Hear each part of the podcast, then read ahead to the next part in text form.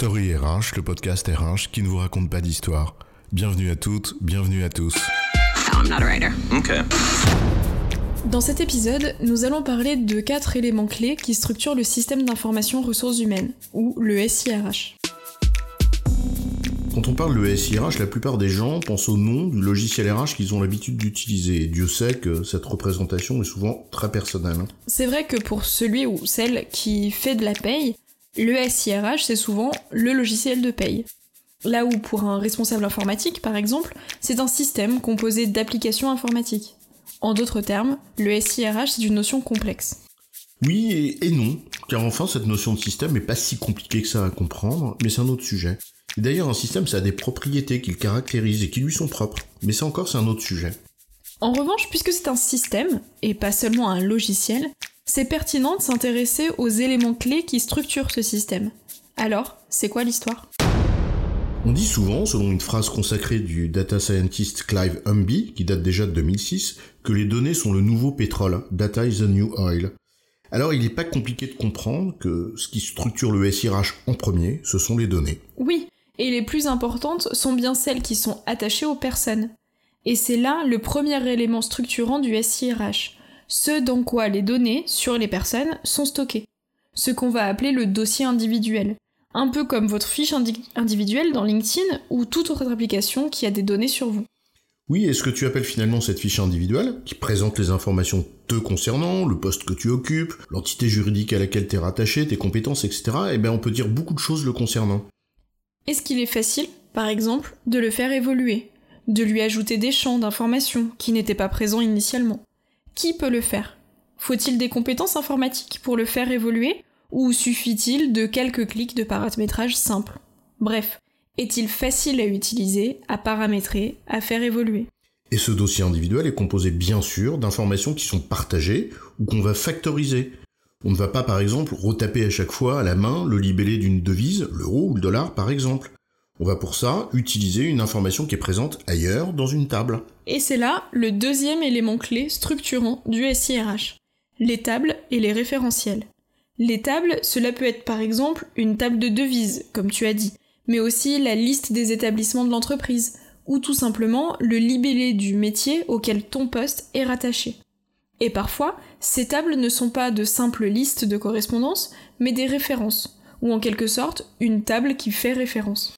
C'est par exemple le cas d'un référentiel emploi. T'as d'un côté un dictionnaire d'emploi repère, donc une table avec des entrées qui sont des libellés d'emploi, et de l'autre un dictionnaire de compétences, donc une table avec des entrées qui sont des libellés de compétences. Eh bien, la combinaison des deux, les compétences requises pour exercer un emploi repère, eh bien, en l'occurrence, c'est ce qui fait référence, et donc c'est un référentiel des emplois repères. Et cette notion de table et de référentiel n'est pas anodine, car plusieurs applicatifs du SIRH peuvent être amenés à les utiliser. Et parfois des applications hors SIRH, avec le contrôle de gestion par exemple. Se pose donc la question de savoir qui les alimente, qui les maintient, ce qu'ils partagent, avec qui, et selon quelles règles, etc. Exactement, c'est une question encore plus complexe dans le cadre d'un SIRH composé d'une multitude d'applications disparates, sans compter sur les jeux de pouvoir et les guerres de territoire dont ces tables et référentiels peuvent faire l'objet. Bref, le dossier individuel et les tables référentielles, deux notions qui structurent au fond l'information sur les personnes. Mais encore faut-il structurer qui a accès à ces informations et comment. Et là, la première notion à prendre en compte, c'est bien euh, qui a le droit de faire quoi sur quelle information. Donc on en arrive au troisième élément structurant du SIRH, les rôles et les droits qui leur sont assortis. Exactement. Par exemple, quels sont les droits du rôle de collaborateur sur chaque champ d'information? Et ce ne sont pas nécessairement les mêmes que ceux de son manager ou du DRH de l'entreprise.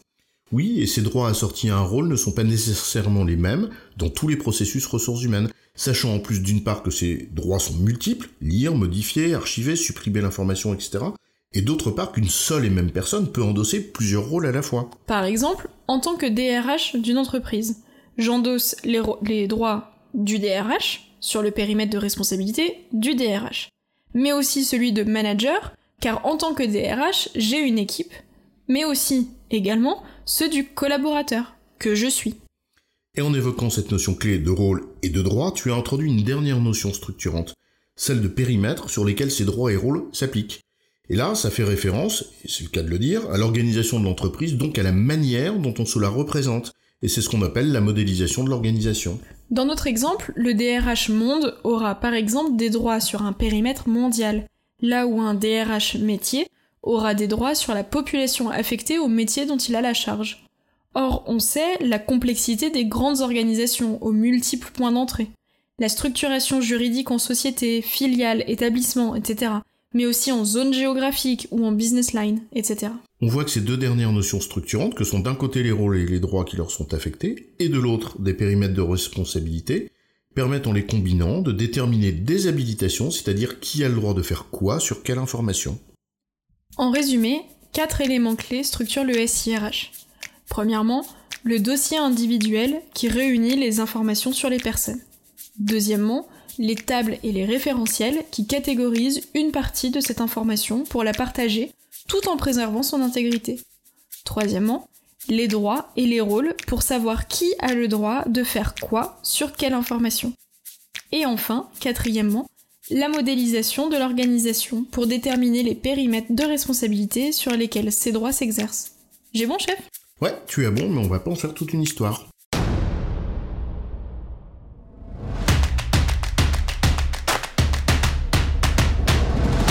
Story RH, le podcast RH qui ne vous raconte pas d'histoire.